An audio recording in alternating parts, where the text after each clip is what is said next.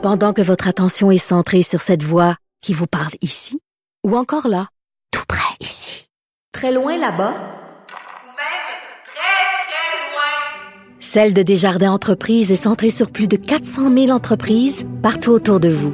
Depuis plus de 120 ans, nos équipes dédiées accompagnent les entrepreneurs d'ici à chaque étape pour qu'ils puissent rester centrés sur ce qui compte, la croissance de leur entreprise.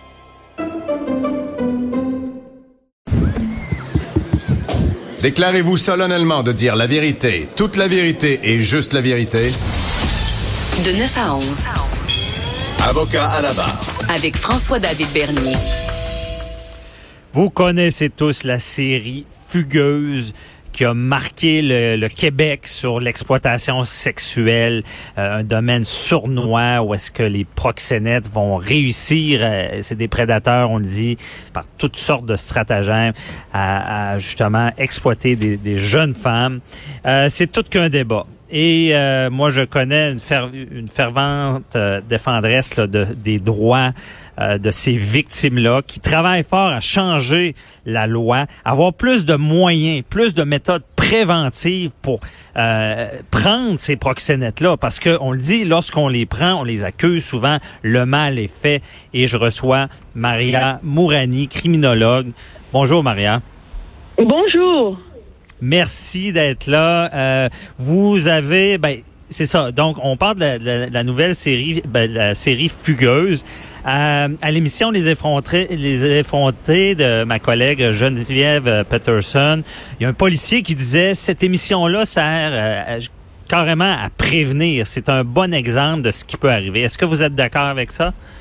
Oui, tout à fait. euh, C'est c'est c'est sûr que si des parents regardent ça avec leurs jeunes, euh, filles ou garçons, hein, soit dit en passant, Mhm. c'est un très bon outil de prévention. Euh, mais c'est sûr que euh, ce n'est pas le seul. Hein. Moi, je pense que la prévention sur la prostitution doit commencer euh, euh, pas seulement à l'école secondaire, hein, mais doit commencer Mhm. au primaire. Au primaire, je vous le dis. Au primaire par des cours, Au des... primaire, au primaire, parce que euh, laissez-moi vous dire que les proxénètes ont tendance à recruter de plus en plus jeunes, Ah euh, ouais. autour de 12 ans. Et il faut pas oublier euh, la prostitution. C'est pas juste le fait de se faire recruter par quelqu'un. euh, je vous donne un exemple, fille ou garçon là. C'est aussi une mentalité, c'est aussi une culture, ok? Donc Mhm. ces gars-là ou ces filles-là qui vont recruter ces, ces jeunes euh, ben, autour de l'âge de 12, 13, 14, 15 ans. Mais vraiment, Oh. 12 ans, c'est frappant, ça. Oui, oui, oui. Moi, j'ai eu des femmes euh, lorsque je parce que moi, je fais souvent euh, des, des mini recherches euh, d'année en année, et donc j'essaye de voir comment évolue un peu le marché, comment évolue la prostitution au Québec. Et j'ai eu des, des participantes qui avaient été recrutées à l'âge de 12-13 ans. Donc, Oh, euh, c'est pas de la légende urbaine, là. Quand on dit que l'âge moyen d'entrer dans la prostitution au Québec, c'est 14 ans, puis dans le reste Mhm. du Canada aussi, c'est 14 ans, 13-14 ans. Donc, vous, vous en avez qui sont autour de 12-13 ans. Mais il y a vraiment manière- ce marché-là pour des jeunes filles comme ça? Eh oui. Eh oui. Euh, vous savez, la, la, la fameuse pensée magique, on pense que c'est juste des pays comme la Thaïlande, des pays du Mhm. Sud, où euh, le, le contrôle ou l'aide aux mineurs est, est, est- plutôt euh, déficient, là où on a des enfants dans les rues, etc. Ben, dans nos sociétés occidentales, que ce soit en France, soit en Allemagne, en Europe, dans des pays riches comme les nôtres, euh, ici au Canada, ben, il y a un marché du mineur, il y a un marché pour des enfants. Et il y a des proxénètes qui ne font que ça, recruter des mineurs. Parce que malheureusement, il y a des clients qui demandent ça. Puis, Mais c'est ça. savez, euh, Il y a des clients, il y a des clients, mais est-ce que c'est des, euh, des clients qui ont dû c'est des criminels, ils recherchent ça? Non, c'est c'est des gens qu'on on pourrait croiser, ces clients-là. là. Oui, oui, oui. oui, c'est monsieur tout le monde, là.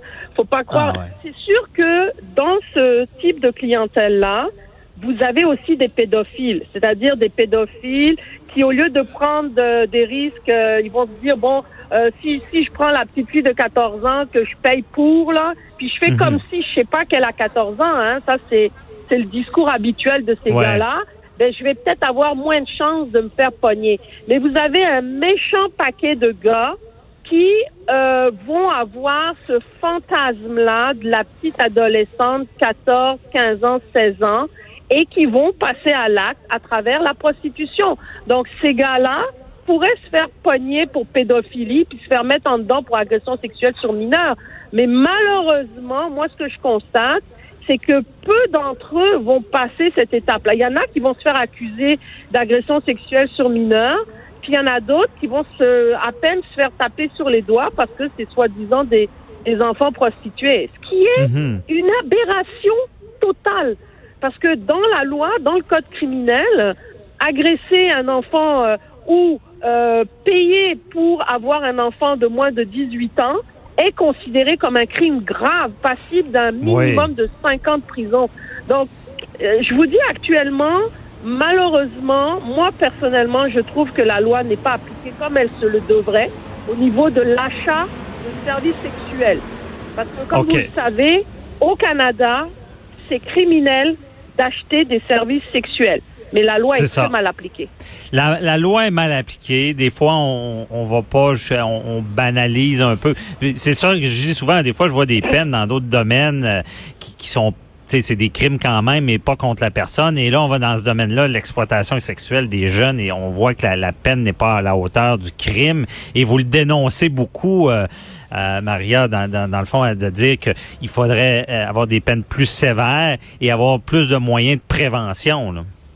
Tout à fait, tout à fait, parce que regardez l'aberration actuellement. Un proxénète là pour euh, qui, qui exploite des mineurs peut avoir bon cinq ans, six ans, et quelqu'un qui va euh, faire de l'importation, exportation d'un kilo de cocaïne, deux kilos de cocaïne, il peut il peut pogner jusqu'à huit, neuf ans.